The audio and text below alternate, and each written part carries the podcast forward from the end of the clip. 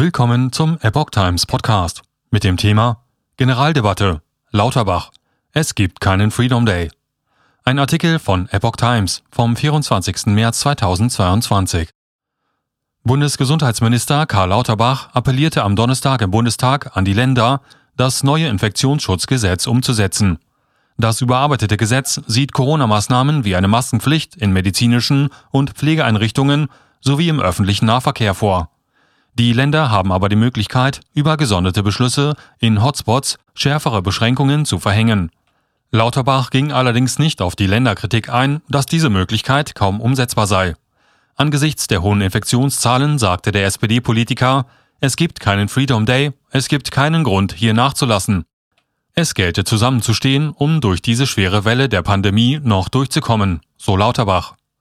Den eigentlichen Hebel sieht der Minister in der von ihm angestrebten Corona-Impfpflicht für alle ab 18 Jahren. Beenden wir die Pandemie in diesem Jahr, sagte Lauterbach. Wir sollten diese Gelegenheit nicht verstreichen lassen, sagte er weiter. Sonst werde im Herbst erneut die Debatte über Corona-Maßnahmen beginnen. Reicht das Infektionsschutzgesetz aus? Was müssen wir schließen? Müssen die Kinder Maske tragen? sagte der Gesundheitsminister. Lauterbach appellierte ausdrücklich an CDU und CSU, dieser zuzustimmen. Der eigene Vorschlag der Unionsfraktion für ein Impfvorsorgegesetz, das erst später einen Beschluss über eine mögliche Impfpflicht vorsieht, reiche nicht.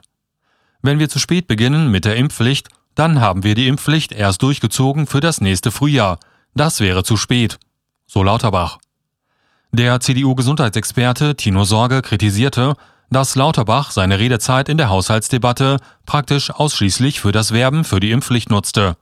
Das zeigt mir wieder mal mehr, dass offensichtlich eine sehr hohe Nervosität bei Ihnen herrscht, sagte er. Die allgemeine Impfpflicht hat in diesem Haus keine Mehrheit, so der CDU-Gesundheitsexperte.